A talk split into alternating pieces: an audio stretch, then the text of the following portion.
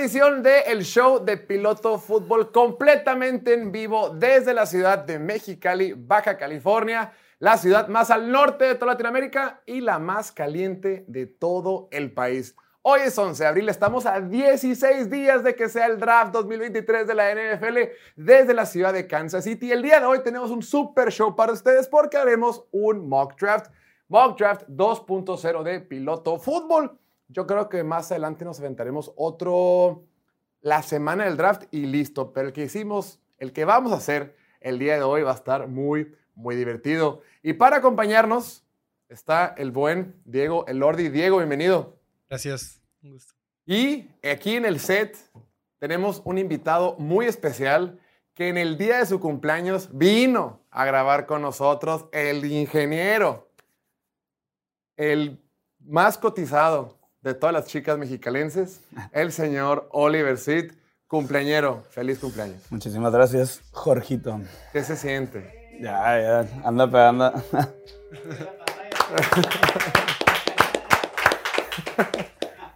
ya voy a amanecer con más dolor de espalda. Y la...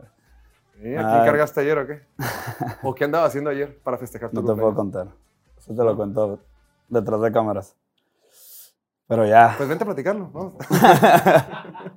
quiero saber. Hoy venimos de gala, por lo mismo. Es todo. De gala. Y ya en unos minutos estará con nosotros el buen Gustavo Sánchez desde la ciudad de Tijuana. Pero bueno, vamos a arrancar. Hoy tenemos mock draft. Lo elaboramos el buen Diego Elordi y un servidor. Y los invitamos a ti, mi buen Oliver, y al buen Gustavo para que reaccionen a ellos. Nomás que se complicó la avenida por el calorón que ya hace en Mexicali. Espero que todos los que son Team Calor, neta, estén felices, porque está ojete. No, no se puede enfriar el carro, venimos para acá y, y todo sudar, todo sin comodidad, tablero caliente, asientos calientes. ¿Eres Team Frío o Team Calor? Team Frío 100%. Yo no entiendo a la gente que es Team Calor. Todos pueden... Espérate, güey. No, pero definitivamente no entiendo cómo soportan el calor de Mexicali. Si eres Team Calor y eres de Mexicali, tienes un problema serio de que vete a atender. es de terapia, ¿no? Sí, no, definitivamente tienen que hacer algo al respecto porque está horrible. Y ni siquiera es lo peor, o sea, estamos empezando con este jueguito. Ahora, si eres de ciudades como Tijuana, Guadalajara, Ciudad de México, el centro del país, Team Calor, pues dices, ah, eso toda madre, calorcito, solecito toda madre, y pues va, se vale. Pero aquí, neta, es inhóspito, pero aquí nacimos y aquí estaremos por un buen rato. Pero bueno, el día de hoy vamos a arrancar con la trivia del día. Tenemos una trivia preparada. Oliver, ¿no las pegado a las trivias todavía? ¿Cómo vas? Vamos a ponerla en pantalla. La trivia del día de hoy es de tu equipo favorito, mi estimado Oliver. De las Águilas de Filadelfia. Y dice así. Dice así. No, ahí viene, otra pantalla. Qué casualidad que nomás vino tu hermano y así están bien peladas. Las estaba viendo en mi casa y decía, no, pues ni modo que se las saque mal. ¿Sí te las sabías o no? Sí, sí me las sabía. Dice, ¿qué jugador de las Águilas de Filadelfia tiene el récord de más recepciones en una temporada? Repito, ¿qué jugador de las Águilas de Filadelfia tiene el récord de más recepciones en una temporada? Opción A, Harold Carmichael. Opción B, Zach Ertz. Opción C, Deshaun Jackson. Opción D, Tommy McDonald. Opción E, Terrell Owens, cumpleañero. Te doy el gusto, el privilegio de que no googlees y que des la respuesta primero que todos. O sea, me gusta mucho Terrell Owens como para que sea la respuesta, pero se me hace que a lo mejor está muy obvio, ¿no? Entonces. La voy a escoger de todos modos. Diego, ¿tú qué opinas? Estoy, entre Carmichael y Ertz, pero me voy por Zach Porque estás googleando, ¿va? No, no, no. Me voy por Zach Ertz. Yo me voy también con Terrell Owens. Entonces, más al rato, los que están en casa, participen, hagan sus adivinanzas, no googleen. O sí googleen, pero primero intenten sacar ustedes solitos, pues no, para poderlo hacer más divertido. Bueno, ahora sí, vamos a arrancar a lo que vinimos, al rock and roll. Antes, ahora sí, iniciar formalmente, no olviden suscribirse aquí al canal de YouTube. Estamos transmitiendo en vivo a través de, de Twitch, Facebook, YouTube y nos pueden seguirnos. Y Pornhub dice por ahí el productor, pero eso es después de la clase que te voy a dar de fútbol americano, la gente pensará que es eso, mi estimado Oliver. Y con esa playera. Esa playera ha sufrido de varios abusos, ¿no? No vamos a contar de esto, Jorge. es mi cumpleaños.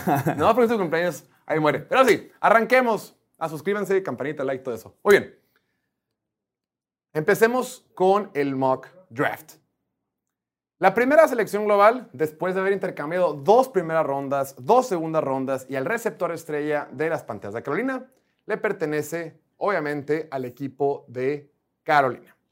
Se intercambiaron a Chicago, Chicago se fue al puesto número 9 y ahora Carolina subió hasta el primer lugar para ir por un coreback. Cuando recién cuando recién subieron, todo el mundo aseguraba, va a ser CJ Stroud. Y aquí lo hemos comentado hasta el cansancio. CJ Stroud parece ser el quarterback más natural, el quarterback más seguro, el que conlleva menos riesgo y el que es el más prototipo para un jugador, un quarterback franquicia en la NFL. Altura, fuerza, capacidad, capacidad atlética y demás. Sin embargo, las últimas semanas ha sido Bryce Young.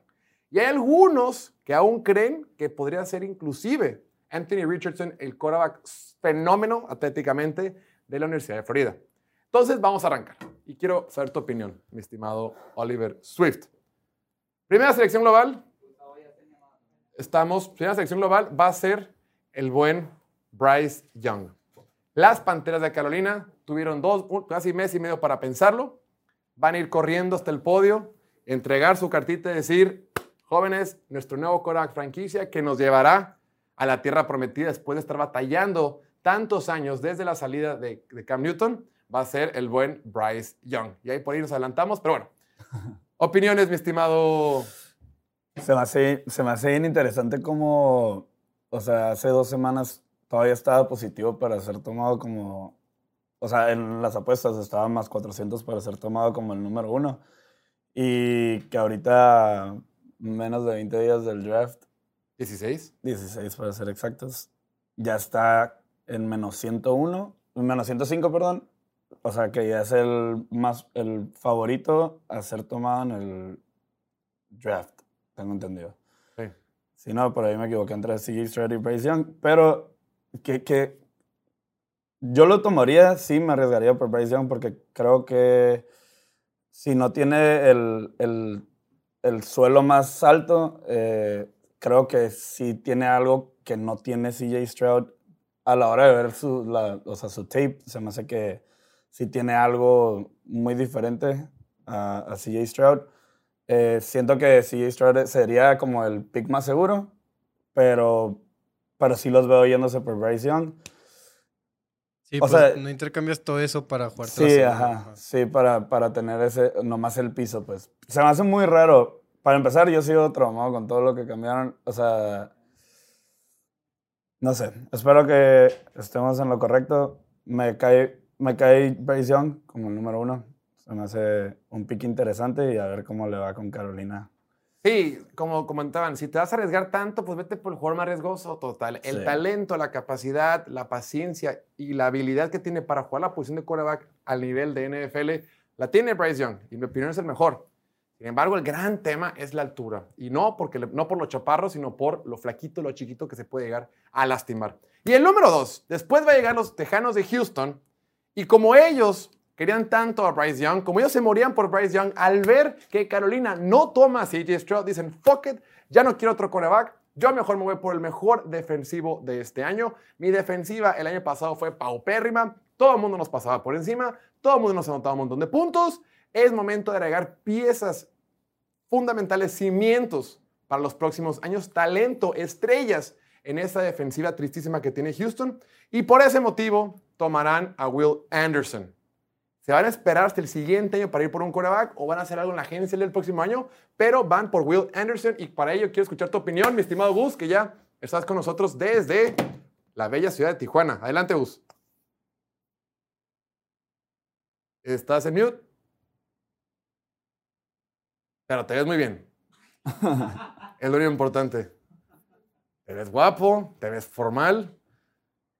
Te, ves, te ves un poquito preocupado porque no puedes poner el audio. A ver. ¡Eso! Un aplauso, señores que nos ha visto. Un aplauso. Bienvenido, eh, amigos. Como decían, eh, esta es la primera sorpresa de, del mock draft. En mi opinión, sí es viable. Eh, es algo que me gustaría ver que Houston haga, pero no creo que lo hagan si se va Bryce Young número uno, CJ Stroud va a ser la selección. Ahora, lo que puede suceder es que si se va Bryce Young número uno, Y si a ellos no les gusta tanto CJ Stroud, intercambien. Y ahí de volada brinquen equipos como Indianapolis, que pueden brincar Atlanta, que pueden brincar hasta Washington, los Raiders, Tampa Bay, no, Tampa Bay no creo. Pero, o sea, alguien de los que estamos atrás, inclusive Detroit. A mí me encantaría que Detroit tome un, un nuevo quarterback, pero Tennessee. Tennessee, por supuesto, claro. Entonces, yo creo que Houston dice, a la fregada sus trades, a la fregada sus quarterbacks, yo me voy por el mejor talento que hay en esta generación. Yo le voy a agregar talento a mi defensiva. Váyanse a la fregada todos. Yo me quedo con Will Anderson y me encantaría sumarlo a esta defensiva de Demico Ryans, que todos sabemos la capacidad que tiene como coordinador defensivo, ahora en su rol de head coach con los Texans.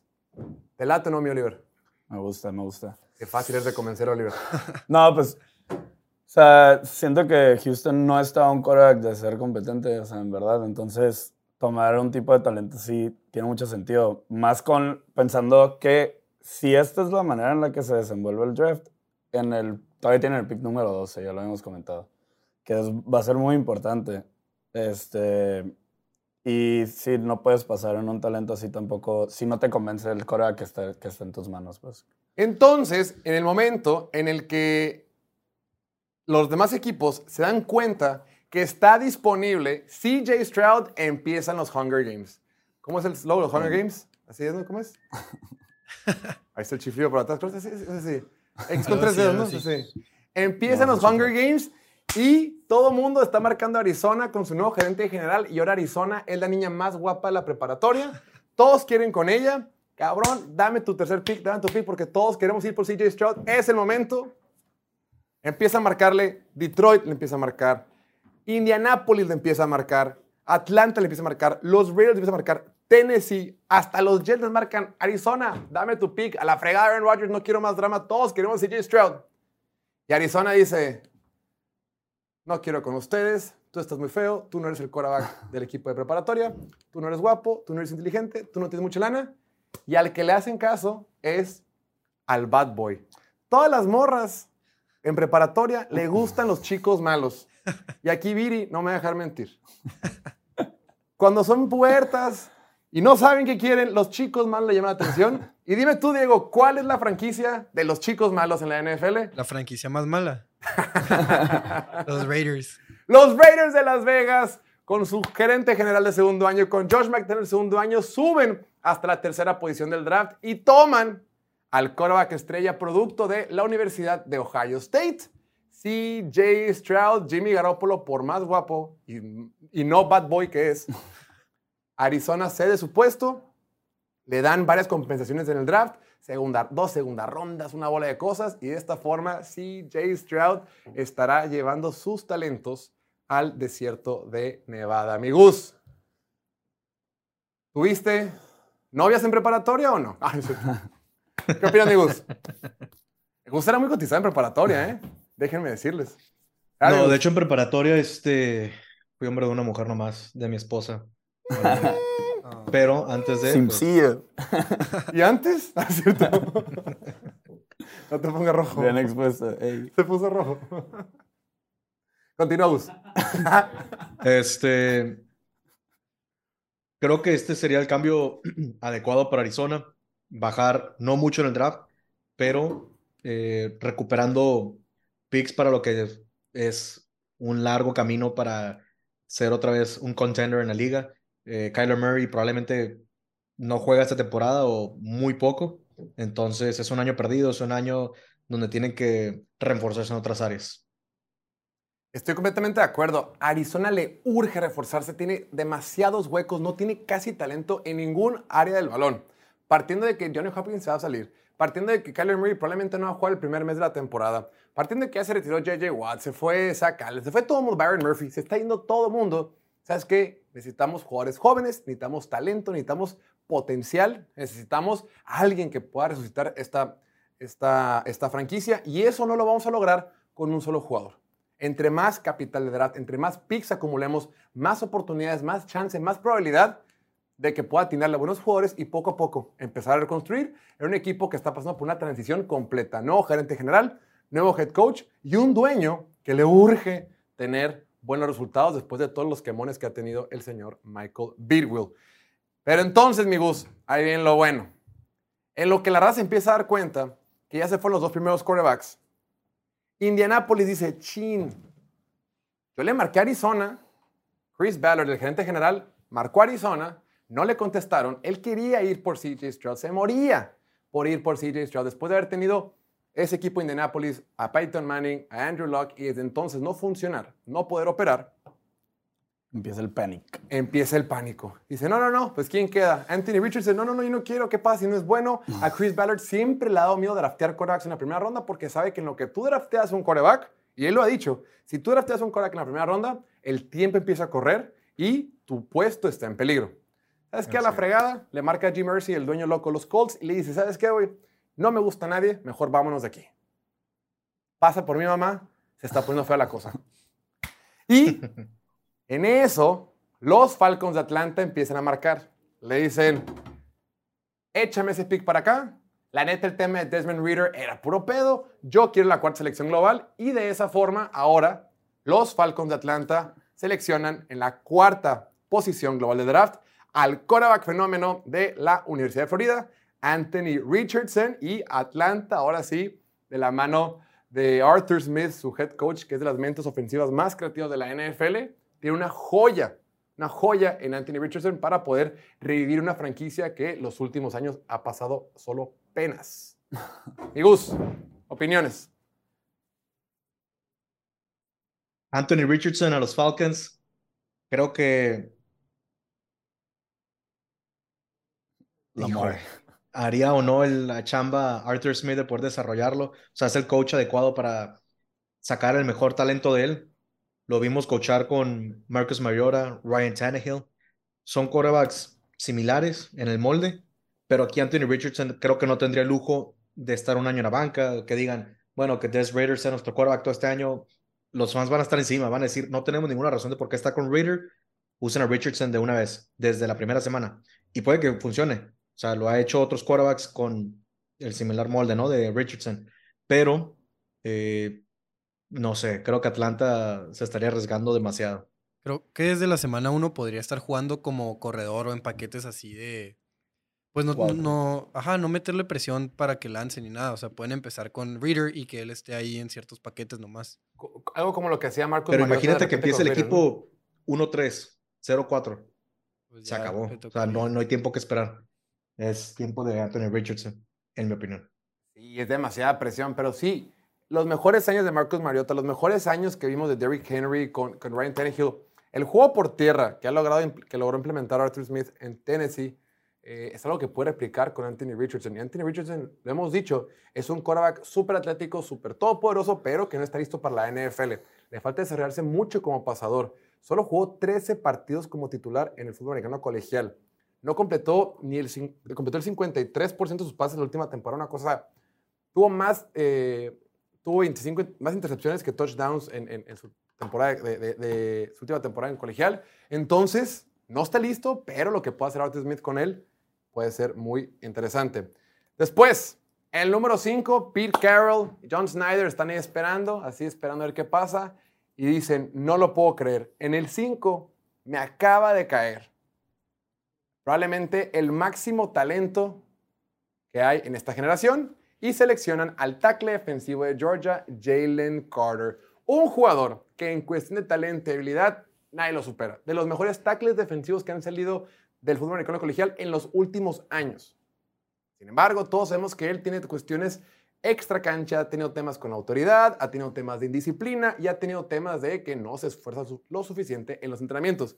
Pero un equipo de Seattle que el año pasado, con puros jugadores novatos, llegó hasta los playoffs con una buena ofensiva y la defensiva no hacía su parte. Ahora Jalen Carter se suma a la adquisición que tuvieron en la agencia libre de Draymond Jones, que trajeron de Denver, y ahora Seattle tiene una muy buena línea defensiva y me emociona. Me emociona porque requieres una muy buena línea defensiva para competir contra los 49ers en esa división y por eso creo que Jalen Carter hará gran papel con Pete Carroll y los Seahawks. Mi Oliver. Me parece un muy buen pick. En verdad, Seattle le- les surgía poder parar la corrida. Como tú dices, estando en una división como esa, necesitan todo lo posible para poder parar a Christian McCaffrey. Este, estuvieron, creo que en el número 30, si no me equivoco, de, de defensiva por tierra.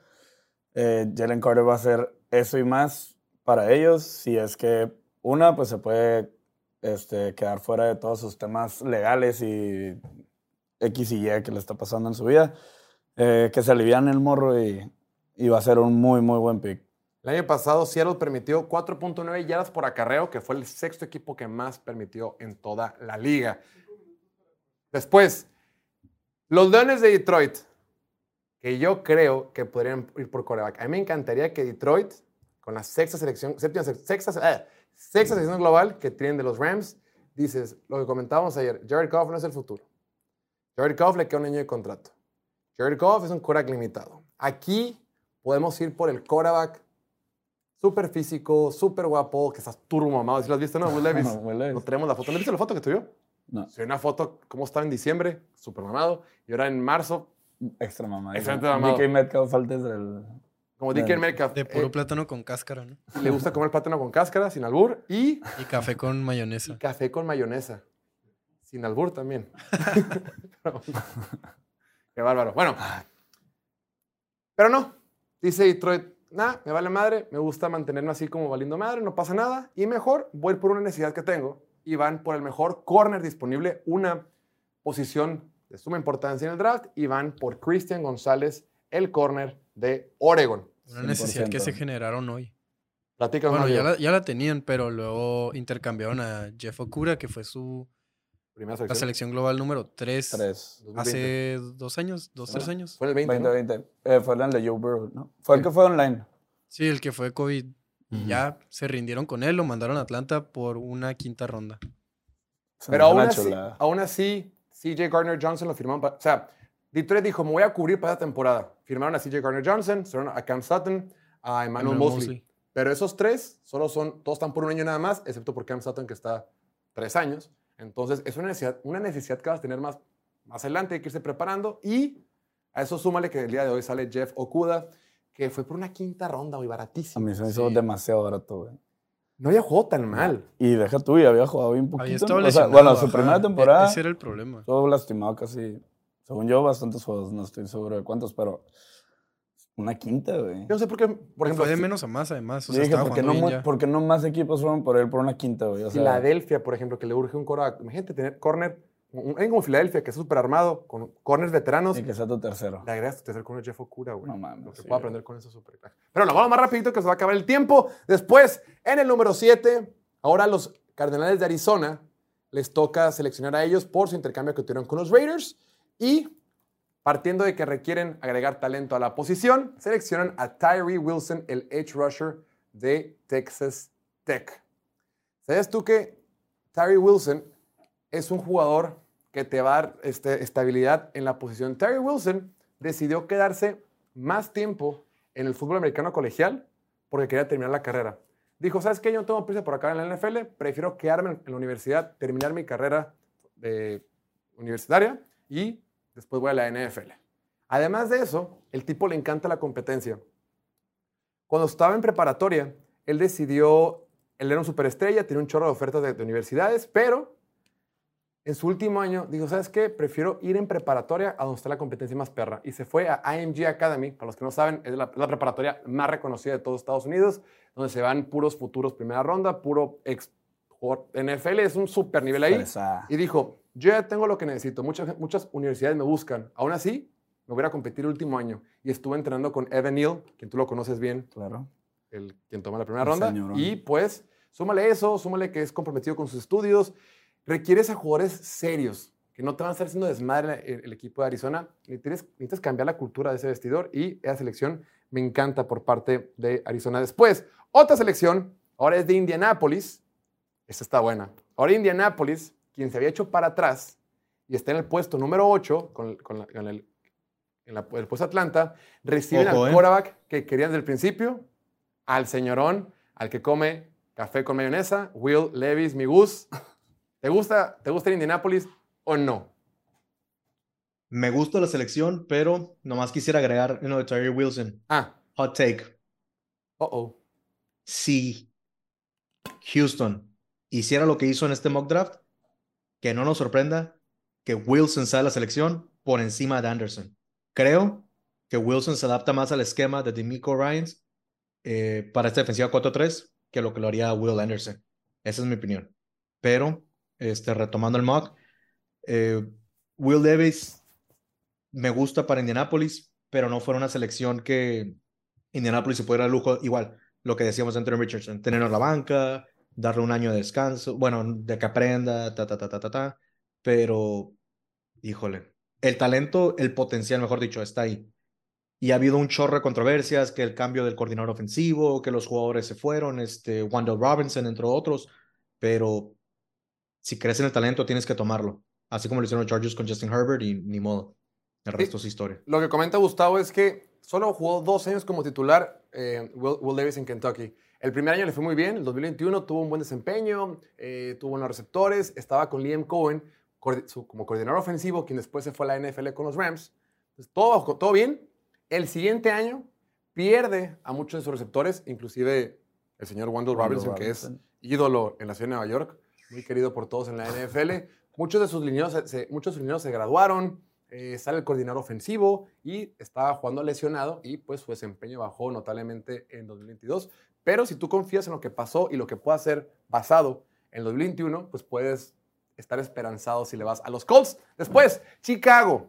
A Chicago le urge reforzar esa línea ofensiva. Y Chicago tiene de tackle derecho a Tevin Jenkins y a Alex Leatherwood, de quien hace poquito hablamos aquí en este programa. Y dice, ¿sabes qué? Vamos por el mejor tackle disponible en este draft, el mejor de todo, toda la generación, y van por Paris Johnson, el tackle ofensivo de los Buckeyes de Ohio State. Y por último, antes de irnos a corte, el número 10, el campeón de la conferencia nacional, revisa su roster y dice, la neta, estoy bien perro. Todos estamos bien perros, tenemos una super línea ofensiva, super receptores, súper buen coreback, buenas estrellas en la defensiva, pero mis corners están envejeciendo y es momento de que entre la nueva camada y van por el que ellos consideran que es el segundo mejor, perdón, por el que ellos consideran que es el mejor corner de este draft y les cae disponible el 10 y van por Devon Witherspoon, el corner de Illinois. Pero al regreso continuaremos con el resto de las selecciones.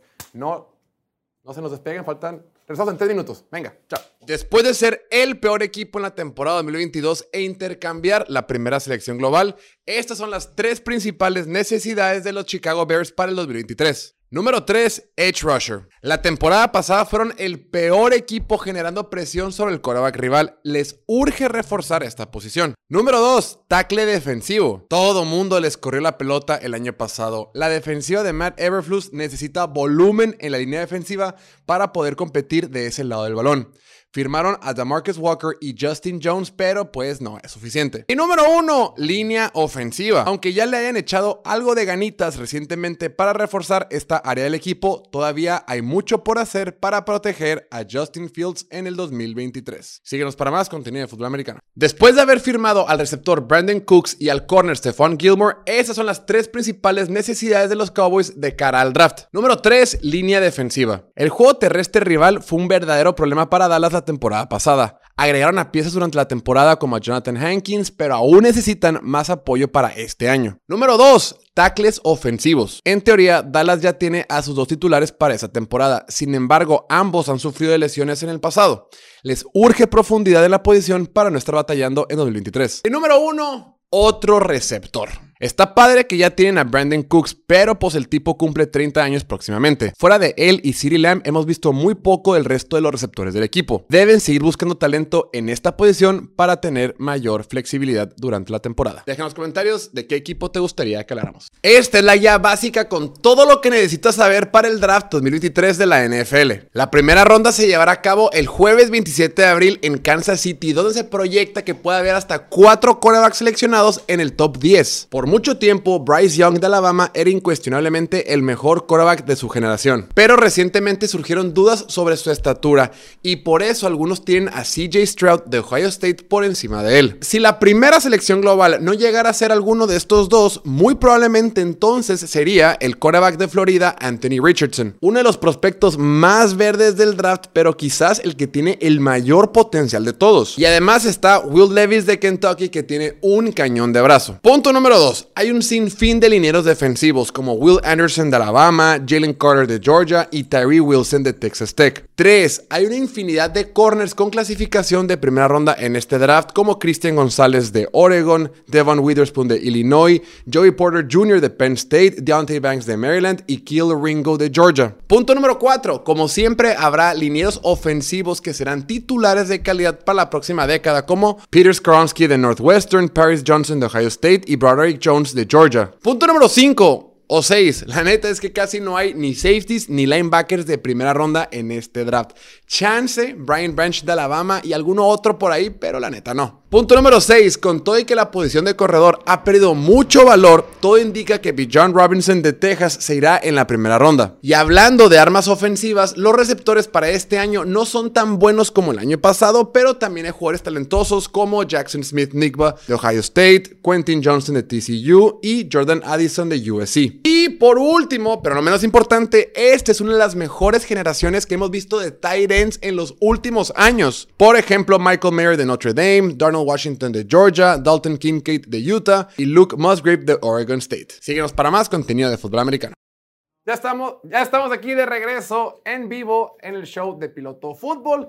Y este programa es traído a ustedes por Greens, la botana natural, saludable, oficial de Piloto Fútbol. Ya lo saben, Greens son, son frutas deshidratadas, excelente, son chips de frutas deshidratadas la excelente botana cuando no quieres comer papitas ni una botana un poquito más de comida chatarra. Es una gran opción, pocos ingredientes, natural y te lo podemos mandar hasta la puerta de tu casa. Lo único que tienes que hacer es meterte a greensnacks.com y te mandamos el producto a cualquier parte de la República Mexicana. Ya se acabaron. Ah, no, te queda uno de camote, mi estimado. Me estabas contando que te acabaste las de berenjena, ¿no?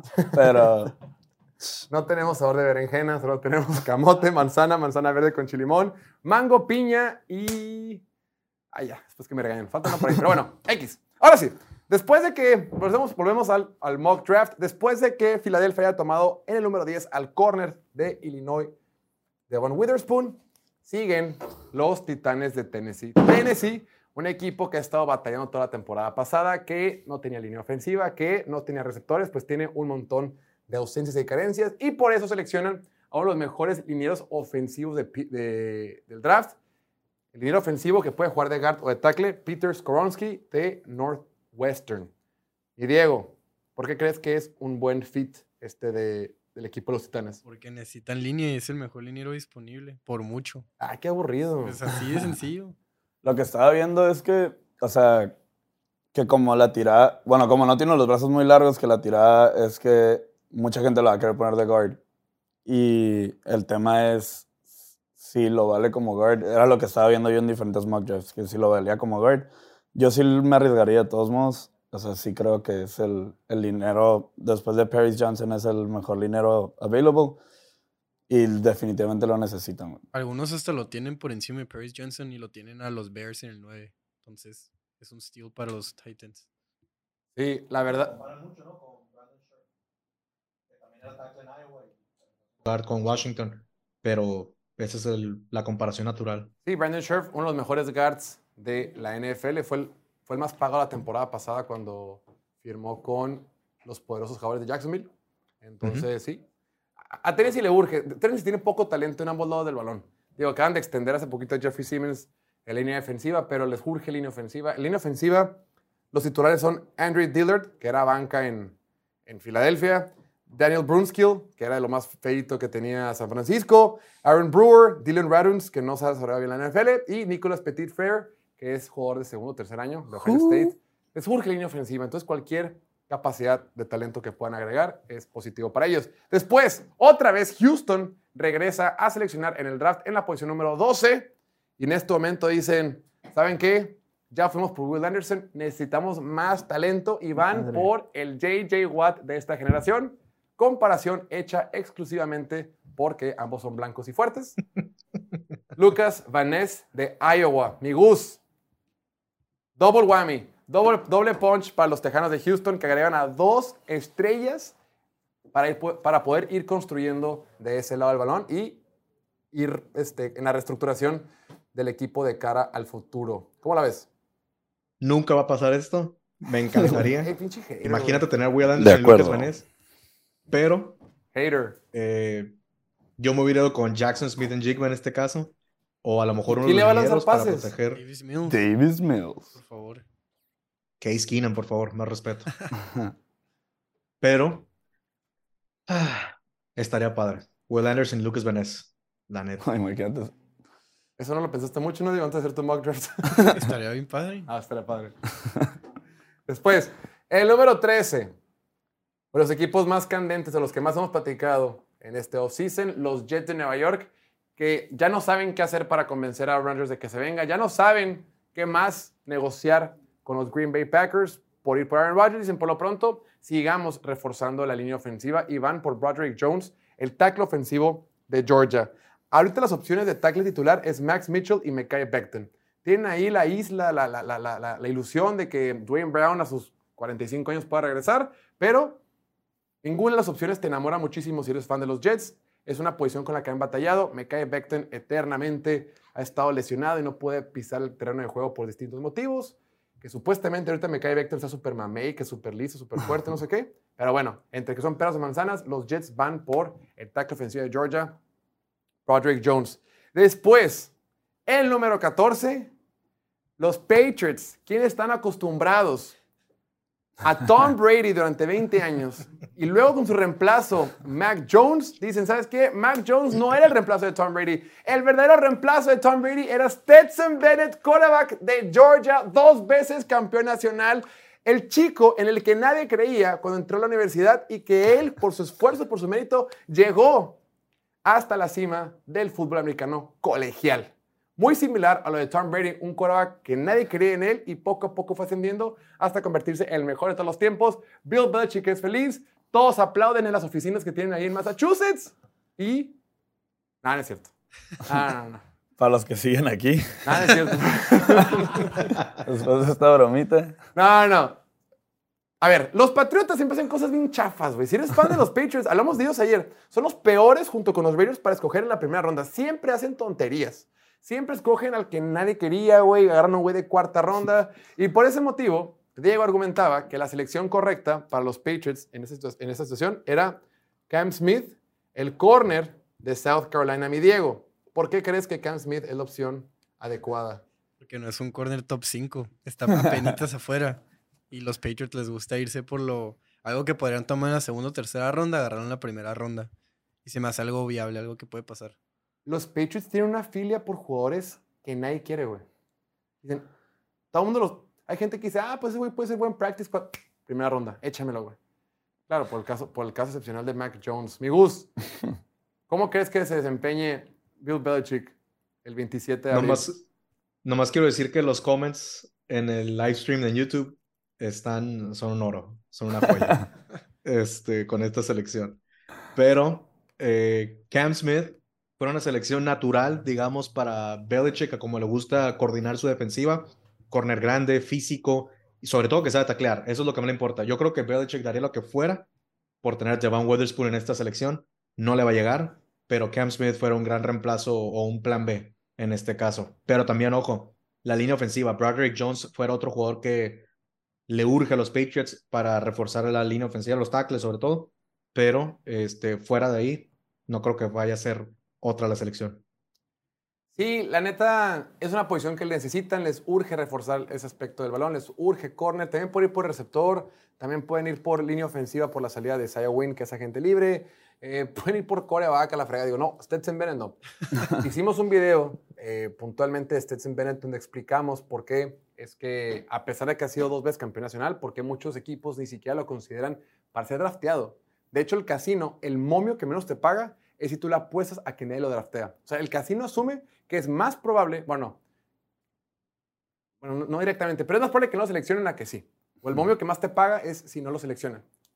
Pero bueno, entonces siempre los Patriots nos van a sorprender. Algo, alguna locura va a suceder y vamos a quedar todos de que otra vez Bill Belichick, el gerente general, haciendo tarugadas que perjudican a Bill Belichick, el head coach, los domingos.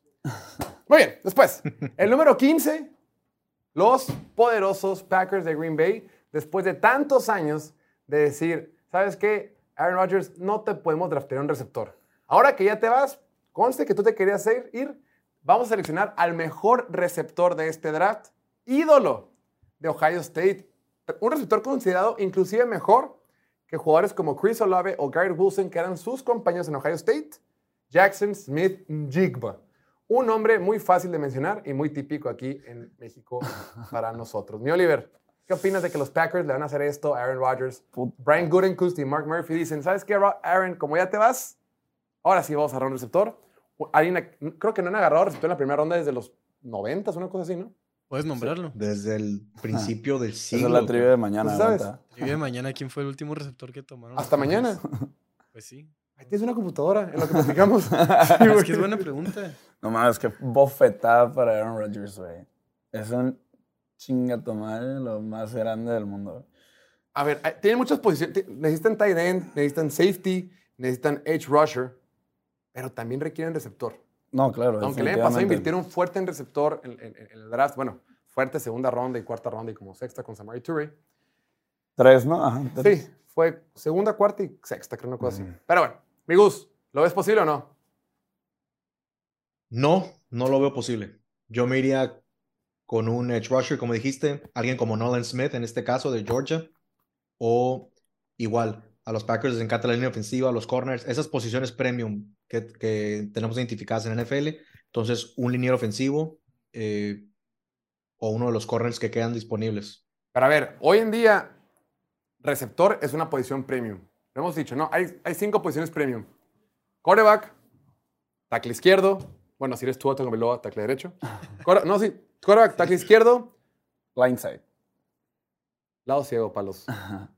Con el, oh, no. A ver, quarterback, tackle izquierdo, edge rusher, corner y receptor. Esas son las que son consideradas posiciones premium, ¿no? Son las que más se pagan, son las que son las más difíciles de conseguir. Y ir por el mejor receptor disponible. Perdón. En el draft tienes que encontrar jugadores talentosos en esas cinco posiciones. Ese es, el juego, es, se llama, es el nombre del juego. Y creo que ir por Jackson Smith Jigba puede ser un gran complemento para lo que ya tiene con Christian Watson, con Chris Watson y con ¿Quién es el receptor 2 de ellos? otro. Romeo Dobbs. Sí, man. Sí, yo creo que va a ser dos. Muy bien, después. El número 16, el equipo más divertido de la NFL, los Commanders de Washington, con su flamante nuevo quarterback Jacoby Brissett, con un equipo que ha estado batallando en años recientes, que anda peleándose para cambiar de dueño, que tiene un relajo eterno y que ya nos acostumbramos a verlos no ganar, seleccionan una posición de bajo valor, safety. Hablando de posiciones premium, safety es una posición de bajo valor. Y van por el mejor safety de este draft, Brian Branch de Alabama. ¿Qué te parece mi... ¿Te gustaría ver a Brian Branch?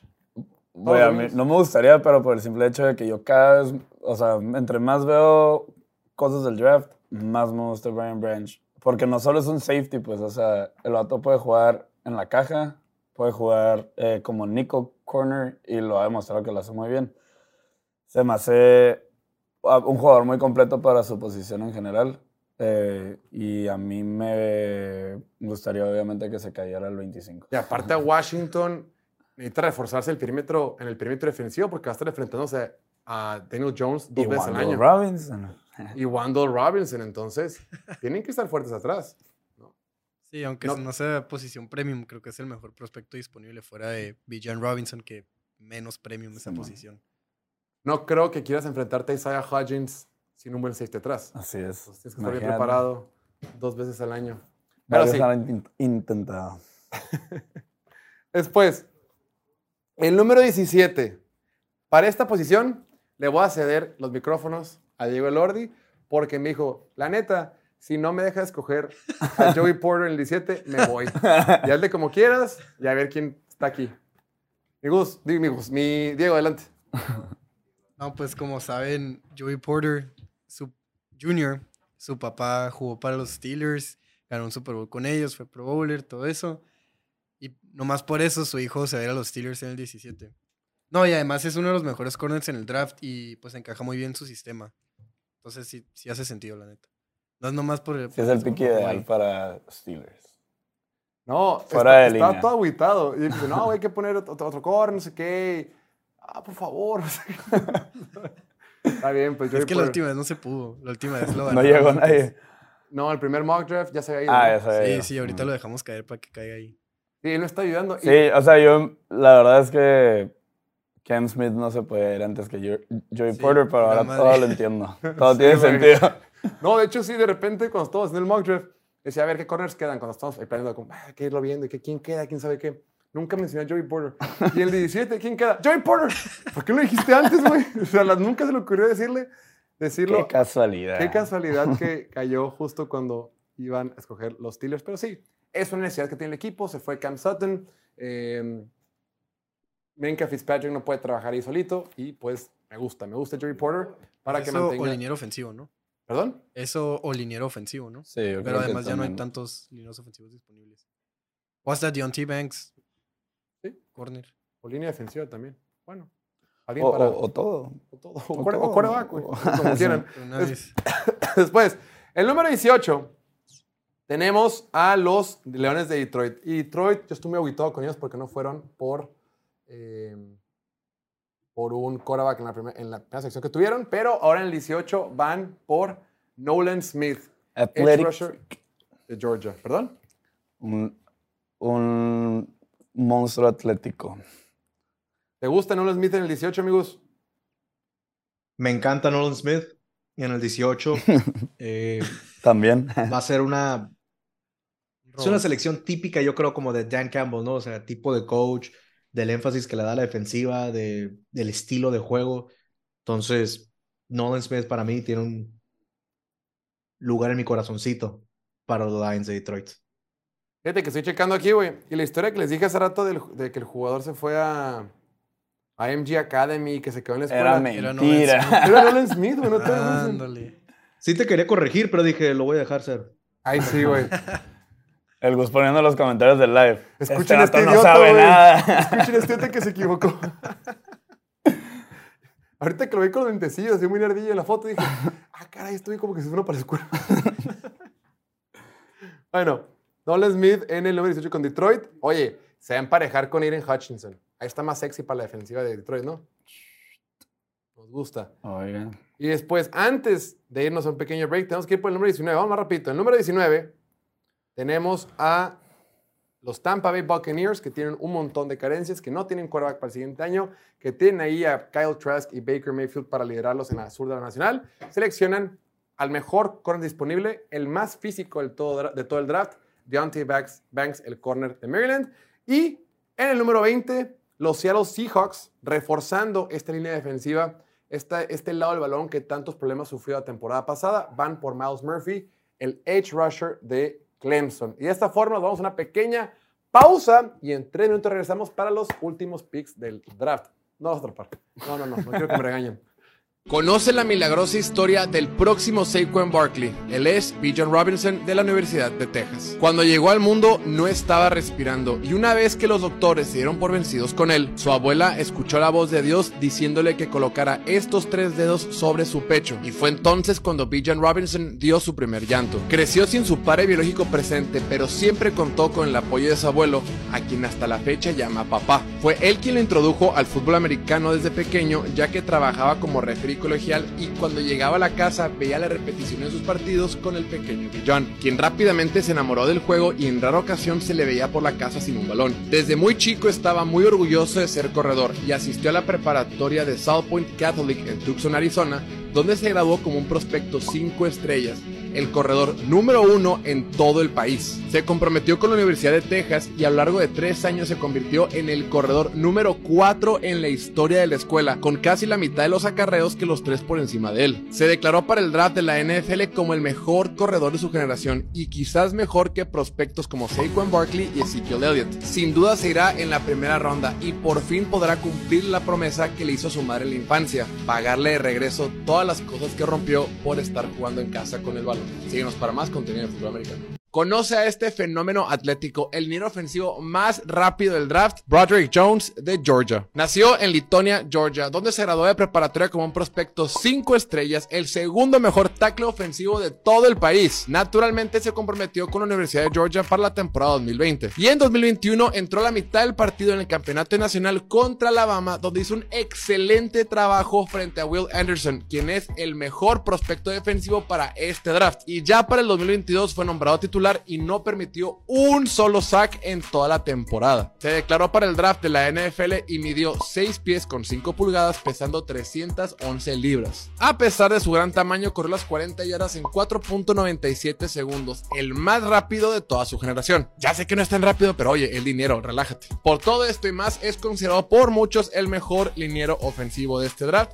donde quizás le alcance para meterse en el top 10 de la primera ronda. ¿Quién sabe? Síguenos para más contenido de fútbol americano. Conoce el corner más físico de este draft, Deontay Banks de Maryland. Nació en Baltimore, Maryland y asistió a la preparatoria local en Edgewood, donde se graduó como un prospecto 3 estrellas. Recibió una oferta por parte de la Universidad de Maryland y se comprometió con ellos pues para estar cerca de casa. Jugó ahí desde el 2019, pero en 2021 sufrió de una lesión que le impidió declararse para el draft de la NFL porque para ese entonces no había tenido una temporada verdaderamente buena. Pero en 2022 regresó con todo y se consolidó como uno de los mejores corners en su generación. Y ahora sí se declaró para el draft y asistió al Combine donde midió 6 pies cerrados, pesó 197 libras y corrió las 40 yardas en 4.35 segundos. Le fue muy bien en todos sus drills y con su estilo de juego que es más físico se podría ir en la primera ronda a equipos como los Patriotas, Pittsburgh o si bien le va, se podría quedar en casa una vez más, pero ahora con los Ravens de Baltimore. Déjame en los comentarios de qué...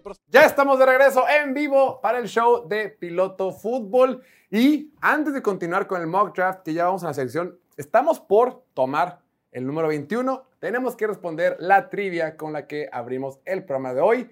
La pregunta de la trivia era, ¿cuál es el receptor? No, ¿qué jugador ha tenido más recepciones en una temporada para las Águilas de Filadelfia? O un orden así, más o menos. No, touchdowns. Recep- no, más recepciones en una temporada con- para los Águilas de Filadelfia. Y la respuesta correcta la está viendo ya en La pantalla. que yo escogí. Era Zach, Zach Ertz, güey. Claro. Claro. No, do- do- 2017 o qué? Tuvo como... ¿Fue el año? No, no fue el año. Es que fue una sola temporada, güey, sí es cierto. Por eso. Yo lo Pues pensé, yo lo pensé como ends, tenure. era, era un año que era, era con Wentz, ¿no? Fue el año de- del puros- Super Bowl, ¿no? O sea, ahí se pasó. Sí, es cierto, no me acordaba, güey. Ah, igual tampoco, igual, y- sí, no. Yo lo pensé como en muchos en su tiempo. Pero bueno, se nos va a acabar el tiempo y ya estamos en la selección número 21 y el buen Gus quiere platicarnos qué hará Tom Telesco para los Chargers cuando estén en el reloj. Mi gusto, escuchamos. decisiones complicadas con este mock draft como se ha estado desenvolviendo. Necesitan receptores, aire.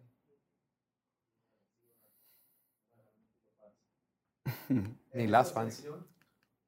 Creo que le gustaría a los fans, en mi opinión. Creo que no es la mejor selección, pero sí es una selección sólida, razonada, entendible. Lo único que no me gusta y ayer me percaté de este dato. Va a entrar al draft como con 23, 24 años. O sea, De edad de Oliver. Viejo para la edad, viejo para la posición. Incluso tendrías que considerar si le vas a dar la quinta opción de su contrato de novato de primera ronda, siendo los 29 años de edad, para alguien como Lara Cerrada, Dalton, Kincaid de Utah. Ah, es que no lo pusimos en pantalla, pero la selección que yo puse para, esta, eh, para los Chargers es Tyren Dalton Kincaid. Pero, mi Gus, es una necesidad, ¿no? ¿Estamos de acuerdo? No, sí, es una necesidad, pero creo que este draft, la posición más sólida es tight end. Ok. Y creo que en la segunda, tercera, cuarta ronda puedes encontrar bastante talento para la posición. Creo que los Chargers y la liga en sí se va a esperar un poco en seleccionar ends. ¿A quién hubieras tomado tú? A como están ahorita las cosas en este draft, En este mock draft, ajá, claro. en este mock draft, Dice que no hay audio que no se escuche, Gustavo. Llevan como un minuto diciendo muchas ¿No personas. te escuchas? ah, caray. ¿Me escuchan? ¿Todo bien? A ver. A ¿Me ver, escuchan? ¿Me escuchan? prueba, prueba. Pero si me estás escuchando tú. A ver, habla. Claro. Eh, escucha, bueno, bueno. escucha, escuchando también Ya, aquí. dale, dale. Ya. Bueno, Ah, gracias, Carlos. eh. ¿a quién escogería? Carlos Nájera, güey. Creo que me quedaría con. Híjole. Jordan Addison Eh, o Quentin Johnston. Está bien, receptor. Uno, chiquito. No, ese Quentin Justin Uno para... chiquito o uno lento, ¿no? Ni talento, güey. No, necesitan uno para la- pases largos. Para La aprovechar neta, overrated el, el Johnston. 40 yard dash. No, No, la neta, ya vi bien el mock. Mi selección, controversial. Mike, Bijan Robinson. Mike Myers. P. John Robinson. Jan Robinson. A mí me cae. Robinson fuera mi selección. Estaría curada. Por el talento nada más. Muy bien. Va. Tengo que continuar porque se va a acabar el tiempo. Los Ravens, mi Gus, son quienes van a tomar a B. John Robinson. El sueño es real. En la posición número 22, los Ravens van por el jugador más talentoso disponible y porque todos tenemos la esperanza de que Lamar Jackson regrese. Aunque bueno, la- mi esperanza es que Lamar Jackson se vaya con los Lions. Esa es mi esperanza. Pero eso Ok. a nadie le importa lo que yo pienso. El número 23, los vikingos de Minnesota seleccionan al, al tackle defensivo de Clemson, Brian Breezy. Minnesota el año pasado no pudo aspirar a más por la pésima defensiva que tenía. Y bueno, es momento de atender esa situación. El número 24, los Jaguares de Jacksonville van por el tackle ofensivo de Ohio State, Darnold Wright, quien debe jugar del lado derecho. Darnold, bueno, dice, ahí pusimos Darnold Washington, pero es Darnold Wright. Y en el número 25, de repente empiezan a sonar los teléfonos para Joe Shane. ¿Y qué van a hacer los gigantes en el número 25? Yo creo que van por Jordan Addison, receptor de USC. Creo que les urge. Mi Oliver, ¿te late, no te late esa selección? Mi Nueva Jersey. ¿Sí? Sí me la compraría. La verdad es que, como te estaba diciendo ahorita, se me hace que, o sea, la gente le tira mucho por, por, el, por su combine en general. Pero si te pones a checar los stats, o sea, en comparación con otros receptores que están en la liga, tuvo un 40 yard dash igual que el de Stefan Diggs. Cuando eres un vato, cuando eres un vato que corre las rutas como las corre él, eh, y la producción que tuvo en college, en dos escuelas diferentes, con dos quarterbacks diferentes, eh, yo creo que, para empezar, se me hace difícil de creer que, que, que llegaría al 25. Yo lo tomaría encantado. Los Giants tienen desde los de Beckham sin tener a un receptor número uno. Y qué mejor forma de, de hacer valer el contrato que le acabas de dar a Daniel Jones que darle este tipo de armas. Yo encantado de comprarme ese jersey. Pesa 170 libras. güey. Pedo, güey. No importa. Bueno, Media, media pierna de uno. No, no hay bronca. ¿De quién? De uno. uno o sea, yo soy el uno. Sí, sí te creemos, Jorge. Nadie duda de tu vecino. ¿Qué opinas, amigos? Lo que diría tu nutrióloga. Oh, Gus se fue. Buen jugador. eh, sí me preocupa un tema de la velocidad. Aunque corra las rutas como las corra, creo que lo puedes ver en el tape. O sea, no es Stephon Diggs. Aunque, es- aunque tenga la velocidad de Stephon Diggs, no es Keenan Allen en cuanto a sus rutas. Y me sorprende que yéndose de Pitts con Kenny Pitt, con Kenny Pickett, perdón, a USC con eh, Caleb Williams, quien proyecta ser el primer pick del próximo draft, no rindió. Digo, lesiones, lo que tú quieras, pero no tuvo el rendimiento que se esperaba. Sí, estuvo lesionado gran parte del- del- de la temporada solo. Bueno, Se perdió tres juegos. perdió tres juegos. Entonces, de todas maneras, fue eh, uno de los mejores receptores de la, de la- Bueno, fue el mejor, de los mejores receptores en el 2021, cuando estaba con Pitt y con Caleb Williams, pues igual tuvo 875 yardas, promedió 14.8 yardas por, por, por recepción, nada mal, 8 touchdowns y únicamente soltó dos pases. Entonces, a mí me gusta para opción de Daniel Jones. Y después, el mejor equipo de esa división donde juegan los Giants, los Dallas Cowboys. Ah, no es cierto. El segundo mejor. Sí, segundo mejor. Sí, después de los Giants. Los Cowboys seleccionan a Michael Mayer, tight end de Notre Dame, con la salida de Dalton Schultz. Ahorita tienen a Jake Ferguson, tienen a eh, Trey Hendershot. Eh, no importa. Vamos a agregar un poquito más de talento. Otra opción para Dak Prescott. En número 27, los Bills de Buffalo seleccionan una posición, una posición de urgencia.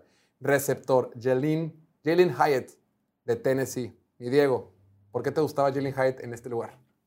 A mí no me gustaba tanto, pero sí, sí lo mencioné, ¿no? Pues es el deep threat que, pues que nece- no, no necesitan como tal, pero les, les traería mucha explosividad que pues sí les hizo falta al final.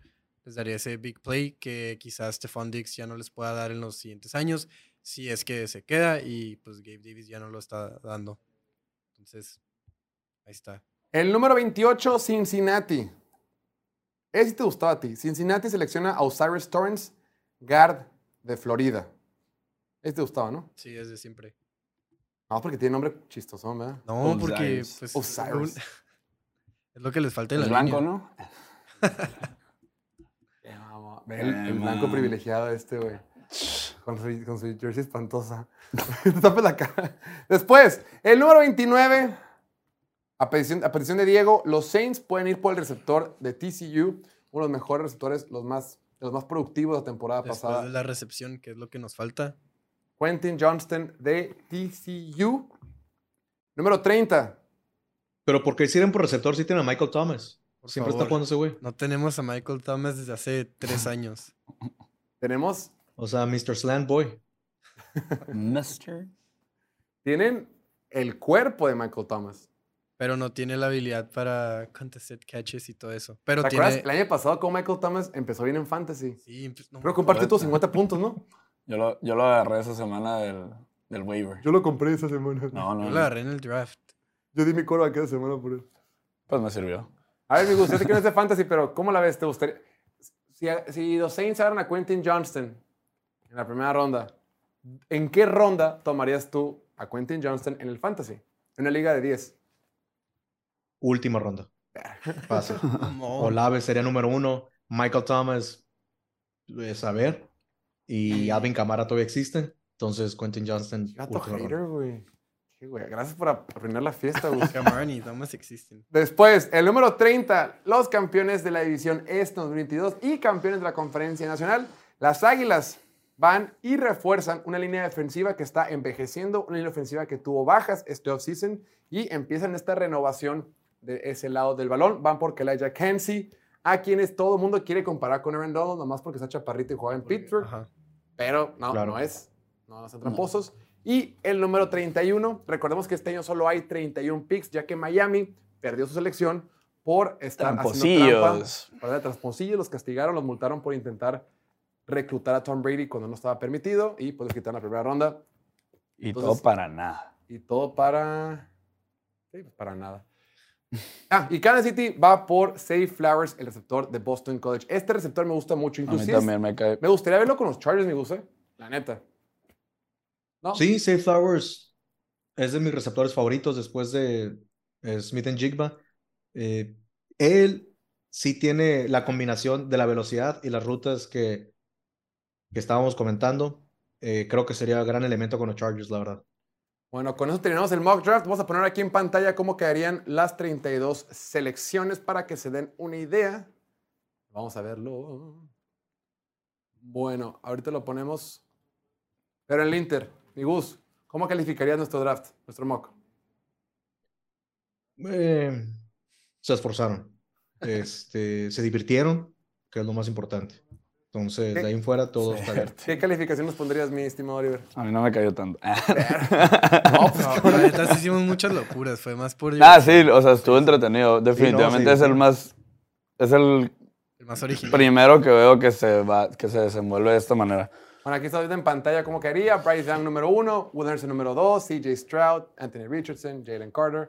Y pues no voy a mencionar todos. Ahí le pican pausa en YouTube o en Twitch o en Facebook. Y nosotros por lo pronto nos vamos a un pequeño break. Y ya nos están esperando para la última sección nuestros amigos de Piloto Memes Latino que nos tienen preparadas algunas cosillas para que se puedan reír donde sea que nos ven. Ya regresamos. Conoce al corredor más explosivo de este draft, Jameer Gibbs de Alabama, para variar. Nació y creció en Dalton, Georgia y asistió a la preparatoria local donde inicialmente fue un prospecto tres estrellas y recibió su primera oferta por parte de Georgia Tech. Antes de graduarse se reclasificó como un prospecto cuatro estrellas y recibió ofertas por parte de las universidades más grandes como Alabama. A pesar Pero sí. Conoce al corredor más explosivo de este draft.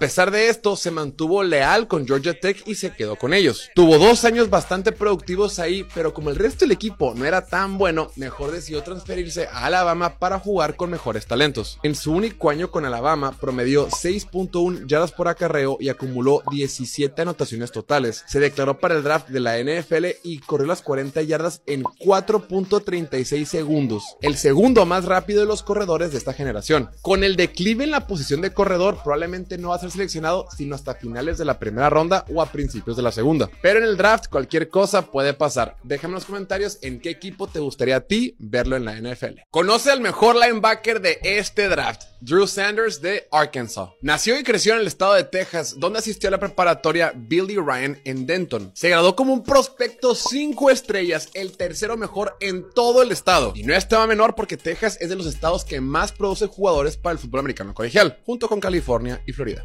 Inicialmente se había comprometido con la Universidad de Oklahoma, pero cuando fue a visitar Alabama cambió de opinión. Estuvo dos años con el equipo en un rol muy limitado antes de decidir transferirse a la Universidad de Arkansas para estar más cerca de casa y tener más oportunidades. En su primer y único año con Arkansas acumuló 103 tacleadas y 9 sacks y medio en 12 partidos. Así fue como aprovechó su buen año para declararse al draft de la NFL y aunque no participó en los ejercicios del combine por una lesión muscular, tuvo entrevistas con los Giants, Panthers y los Steelers. Tiene muchísimo potencial, pero solo tiene una temporada con verdadera producción. A lo mejor por ese motivo caiga en la primera ronda del draft o es tomado hasta la segunda. Síguenos para más contenido de fútbol americano. Conoce al quarterback más infravalorado de este draft. Will Levis de Kentucky. Nació y creció en Connecticut, donde asistió a la preparatoria Middletown, donde se graduó como un prospecto 3 estrellas. Se comprometió con la Universidad de Penn State una vez que ellos le ofrecieron una beca deportiva, ya que Justin Fields había cambiado su decisión inicial de jugar con ellos. En el primer año de Will Levis con Penn State no jugó para nada. En el 2019 y en el 2020 tuvo un rol súper limitado con los Nittany Lions. La intención del equipo era que Will Levis jugara una vez que estuviera listo, pero como estaban ganando muchos partidos con el otro quarterback, Sean Clifford, pues ni para qué moverle. Fue entonces cuando Will Levis decidió transferirse a la Universidad de Kentucky y en su primera temporada completa como titular acumuló casi 3.000 yardas y 24 touchdowns. Ya para el 2022 presentó un ligero bajón a falta de talento alrededor de él en ofensiva. Y aunque sus números no fueron tan impresionantes, sí presentó destellos de grandeza que llamaron la atención de muchos equipos en la NFL. Y recientemente en el Combine demostró su potencial a los equipos interesados y se consolidó como una selección de primera ronda en este draft, donde quizá con tanto equipo necesitado de coreback probablemente termine dentro del top 10.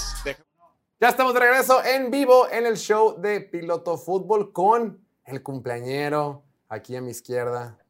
Ya 25 que me años. vuelo. Ya este fue el viaje para entrar al draft, güey. La edad, es, la edad de Stetson Bennett. No, Stetson Bennett es más grande que él. 25. Pero cumple 26, creo que en noviembre, Stetson Bennett. Y yo también era coreback, dicen. También tienes su talento y su dinero. No, ese güey sí hizo buena lana de NIL, ¿no? Ah, huevo, güey. Sí, después de ganar el primero y el segundo. Por, por- por eso se quedó tanto tiempo, güey. Claro. Dijo, no va a ganar lana en NFL. De una aquí me quedo. Oye, si pudiera jugar- ser eight year senior, se hubiera quedado con, A huevo. con Georgia fácil. Bueno, ya estamos en la sección que le gusta a grandes y chicos, a pequeños y pequeñas, a toda la familia mexicana X. Ya está la meme latinos, ya y para acompañarnos desde la ciudad más, desde el estado más grande de la República Mexicana, desde Chihuahua, Chihuahua. Pensé que te había hecho rayitos, Kevin. ¿Son rayitos o es la luz? Son rayitas. Ah, salud, güey. Son rayitos, güey. Como Rudy Cursi, ¿no? Ya aplicó la de OBJ, mi amigo. Ah, tanta carrilla le ayer. Son Güey, ya, ya me voy a rayitos, poner una maruchan en la chompa, güey. A ver si a mí también me llegan 15 millones. El buen, el buen Kemi Lamas y el señor Chuy Aguaya. Bienvenidos, estimado. Le pusieron Gustavo Sánchez. ¿Qué tratos traes con Gustavo Sánchez, mi estimado Chuy? No, no, no, que pues, como Gustavo Sánchez. Tómalo como un cumplido. No es sé, el, no sé qué- que él es maestro qué de. tratos tenga ahí. No, Es no ando, maestro. no ando él- tan... Él es, él es no ando tan maestro en Derecho y coach de vida y del amor. Se hizo güey cuando dije que había tenido más novios en prepa, güey. Sí, por, por eso te Ya que digo, su, capaz si su esposa me falta el traje y la corbata para ser muy Gustavo. Es todo. Porque tan elegante, señor Homero. ¿Cómo andan? No, todo bien, todo bien. Aquí escuchándolos, escuchando sus locuras del mock draft, qué bárbaros. Estás completamente de acuerdo con nosotros, con ¿verdad? 100% de acuerdo. No hay error, diría, diría MC Dinero. Sí, la verdad que sí, 100% de acuerdo con ustedes. A Chile yo también quiero esas greens, güey. No sé si se fuman, güey, o cómo se las meten, pero, pero sí, al Chile yo sí quiero de lo que ustedes se metieron hoy. Sí, por ahí están Andaban los comentarios que se los fuman con peyote y quién sabe qué rollo. Puede ser buena combinación. Pues, ¿qué nos traen preparados para el día de hoy? Platíquenos. Pues ahí traemos un, un- un par de imágenes. A Eh, ver. Primero, una, una de, que- de los Steelers, que ayer se, se ardieron bastante. Ah, bueno, también traemos ahí este, esta joyita con la que nos salió Trey Lance. ¿Qué El viendo en pantalla, está yendo Platícanos. la. Pues es la foto de Trey Lance con el buen Patrick Mahomes ahí que estaban ¿Quién es el medio, en güey? la off-season. Pero pues se le ve, se le ve raro, ¿no, güey? El pelo a Trey Lance, Mikkels. Se ve frustrado, ¿te acuerdas del güey que se robó a Woody en, en Toy Story 2? de cuenta si trae el peinadito, ¿no? Como si trajera un peine, güey. Parece, ¿Cómo Sí, dicen que güey, parece paleta que se, raro, que se se ve cae la alfombra, no? Sí. Tiene pelitos. Parece paleta de, de alfombra. Y, y lo peor de todo, pues es que está bien morro, güey. Tiene 22 años y, y velo ya con su peloncita. Y yo digo Oye, que, güey, pues mejor pero es- güey. ¿es Luke o es pelona? us- Es Es- para que no, vean que es pelona. Pero tú qué piensas, Chuy? ¿Tú qué piensas que lo estresó más, güey? Que se fuera Jimmy G, que ya no lo pueda ver a los ojos, güey. O el Jalamatracas y Sam Darnold lo traen bien jodido, güey. La neta, por estrés se cae el cabello, güey. Güey, Sí, lo claro. estresó que, Pelo. que se lesionó él, güey, de que cada pinche, todos los corebacks que se lesionaron de San Francisco, lo, cómo lo tienen, güey, que parece ya un pinche IMSS esa madre. Entonces lo, lo tienen bien estresado y velo, güey. Por eso en los videos donde sale lanzando ya, ya hace sentido que saliera con gorra, güey, que saliera con gorrito y todo el Ah, pedo. Porque, pues sí, estaba, esco- estaba escondiendo su triste realidad, mi amigo. Oye, Chuy, pero tú también siempre sales con gorra aquí con nosotros, güey. Oye, andas bien no, no, estresado. no, pero mira, mira, aquí está, mira. Qué fino, qué ¡Arre! fino. Guarden a sus novias, guarden a sus novias. Oye, oye, Jorge, ¿y los greens no se pueden untar en la chompa, güey, para que te crezca el cabello? ¿No ¿Los qué? esa magia? Los ¿Por greens. qué te crees que.? Extract, extracto de No, greens los- funciona para el cabello también. Para las entradas. Próximamente. Ni la brita, Pero- güey, Pero bueno, esa era la. Justamente les mandé la imagen de la Britney Pelona, güey. También para que, para que la pusieran de comparación. Güey, ahí está también una imagen donde se ve Trey Lance con cabello y Trey Lance ahorita de, de 22 años, güey. Y dices tú, qué pedo, cabrón. Sí lo tienen bien, bien jodido, güey. Parece. Es el estrés, cabrón. De no saber si está en la. NFL o no. Güey. Mm, Pues eh, pero te digo, parece un, un, un campito llanero de esos que le ¿cuál ese estrés, poquito sacate, ¿Cuál güey. O sea, ¿cuál estrés, güey? Llevas dos temporadas lesionando, cobrando millones, güey. Ya muchos quisieran esa vida, ¿no? Ujú. Pues ese estrés, La mira, aquí todo. sí, Vamos a poner aquí en pantalla, vamos a enfocar. Total, aquí todo es de cuates. Esta foto me mandaron.